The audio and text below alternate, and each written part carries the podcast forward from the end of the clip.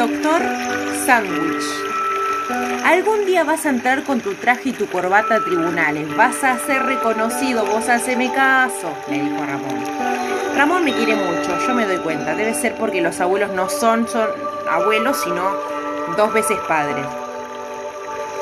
Hoy me acordé de Ramón y de ese anhelo pueblerino que tenía de verme enorme. Qué orgullo hubiese sentido de haberme visto contando fojas. Pero no, ¿qué fojas ni fojas?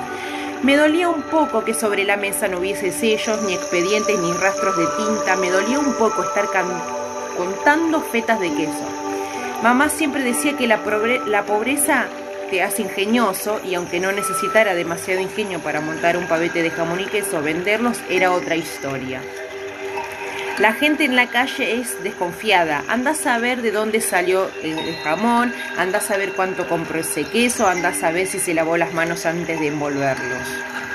A veces quiero responderles, quiero contarles lo, lo temprano que me levanto para que Julio me dé a mí el mejor pan o mejor esperar conmigo los minutos eternos de fila para conseguir el mozzarella de buena marca un poquito más barato mientras espío los carritos de los demás llenos de postres de chocolates y vinos que jamás podré invitarle a Ramón eh, que, que postrado en su ranchito de chapas todavía me piensa de traje y corbate jamás soportaría esta realidad que aprieta más que la cofia que uso para que los pelos no se me vengan con los sándwiches. Los tribunales en la calle Roja me parecen un poco a un, parece un poco un complejo de viviendas abandonadas con los aires acondicionados destartaladas, destartalados, escupiéndole viento caliente del mediodía. Subí los escalones con el sol pisándome los hombros con tanta crueldad que me sentí una hormiga negra bajo la lupa cínica del chango, que se escapa al patio porque no quiere dormir la siesta. Si vendo mucho, me doy el gusto y me compro una gaseosa, pensé. A la hora del almuerzo, los empleados largan mate, fojas, teclados y se escapan a algún bar a comer frituras. Golpeé muchas puertas que no se abrieron, sonreí sin ganas a través de las ventanillas desde donde me miraban con un poquito de pena y otro poquito de asco, pero no me importaba. La pobreza te hace ingenioso, pero también te hace corajudo. Muy rico todo, decían algunos. Volvé mañana, me pidieron otros. Había vendido casi todo y aquello me alivió más que los dos minutos de aire acondicionado que me regaló la señora que me hizo pasar a su oficina para darme la plata. No me imagino cuán boba habrá sido la sonrisa que se me había dibujado en el rostro. Iba saliendo con el peso de los billetes en el bolsillo y esas ganas que no se me iban de tomarme la gaseosa supongo que habrá sido por eso que cuando el cana me pegó el grito me asusté tanto como si acabara de despertarme y la pieza estuviera en llama. ¿Qué está haciendo, señor? me dijo. ¿Usted no sabe que acá está prohibida la venta ambulante? me reclamó. Retírese, retírese.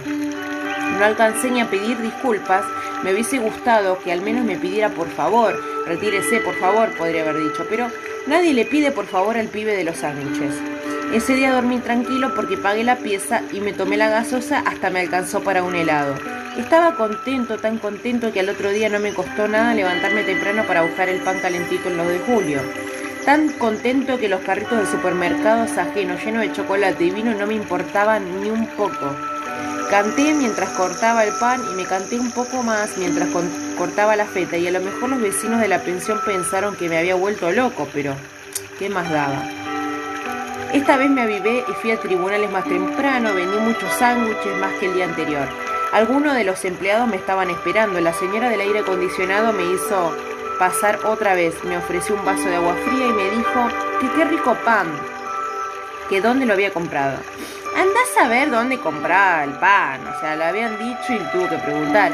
Yo le conté de Julio, pero no me animé a decirle que me hacía ir a las seis ni que la panadería me quedaba tan lejos. No quería que sintiera pena por mí. Me habría quedado ocho sándwiches, seis de jamón y queso y dos de queso y verduras. Iba saliendo con los ojos en la canasta y la misma sonrisa boba cuando me choqué de frente con el muro de tela azul marino que era la cana del día anterior. Escuchame una cosa, negro de mierda, me dijo. ¿No te dije que no aparezcas más por acá? ¿Querés quedar demorado? ¿Sos sordo o sos mogólico? Soy pobre, quise decirle, pero no pude, porque cuando abrí la boca, el oficial agarró la canasta con una mano y mi brazo con la otra y me acompañó hasta la salida. Acompañar es una forma de decir, no sé cómo se dice cuando te llevan hasta la puerta de un lugar para echarte mientras te repiten una y otra vez que la próxima vas preso, que la próxima te matan, que total nadie va a extrañar a un negrito retobado. Del empujón que me dio casi rodé hasta la calle. Giré para pedirle mi canasta y lo vi agarrar uno por uno los sándwiches que me habían quedado y estrellarlos contra el pavimento hirviendo.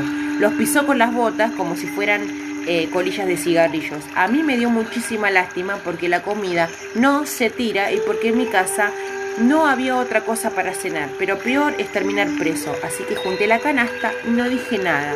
La pobreza, la pobreza te hace ingenioso y el ingenio es un gran aliado cuando a uno le extinguen un poco el coraje. Tenía que hacer algo para volver a tribunales, que para mí era una mina de oro llena de señoras con blusas de modal y hambre de sanguchitos. El que me prestó la corbata fue Julio. Me dijo que la cuide, que era la comunión del hijo. Planché como pude la única camisa que tenía, ilustré desesperado el par de zapatos que heredé de Ramón. Cambié la cofia por el pelo peinado al costado con una raya bien prolijita y pinté de negro las letras blancas del maletín de lona que conmemoraba aquel siglo 23, Congreso Internacional de Ortodoncia y Peridoncia al que había asistido en calidad de camarero a la hora del café. Llegué al edificio poco después de las 12. Buenos días, doctor, me dijo el mismo cana de siempre. ¿Cómo se nota que ni te miran a la cara cuando te fajan? pensé. Por no tener ropa de negro alcanzaba para pasar desapercibido. Buenos días, ¿lo puedo ayudar? me preguntó la señora del aire acondicionado. Sí que puede, le dije yo. Y ahí nomás abrí el maletín lleno de sándwiches. Ella quería preguntarme si era yo, pero no pudo, porque con la carcajada que le explotó entre los dientes chuecos, alcanzó para que todos sus compañeros se acercaban a ver qué pasaba. Este es el pibe de los sándwiches, exclamó una, dejando el catálogo de cosméticos sobre el escritorio. ¿Qué haces así vestido? preguntó otro, cebándose un mate que lejos se notaba que estaba bien lavado. Les presento al doctor Sandwich. Sandwich, dijo la señora del aire acondicionado, y todos nos reímos. Me hicieron pasar, les expliqué que la ventana ambulante estaba prohibida en el edificio.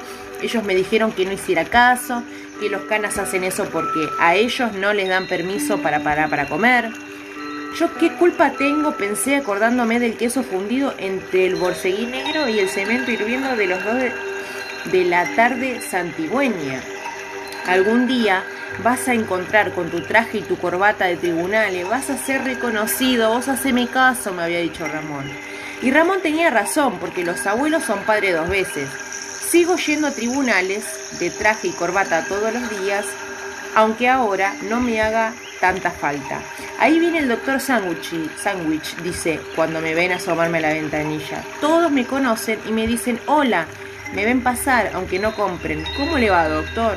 ¿Le queda algún expediente de jamón y queso? Me pregunta. Y ellos se ríen y yo sonrío con ese mismo gesto bobo de siempre. Me gusta ir a tribunales para acordarme de ellos, sí, pero también para acordarme de mí. El hornero no se olvida del nido que construyó metiendo las alas en el barro.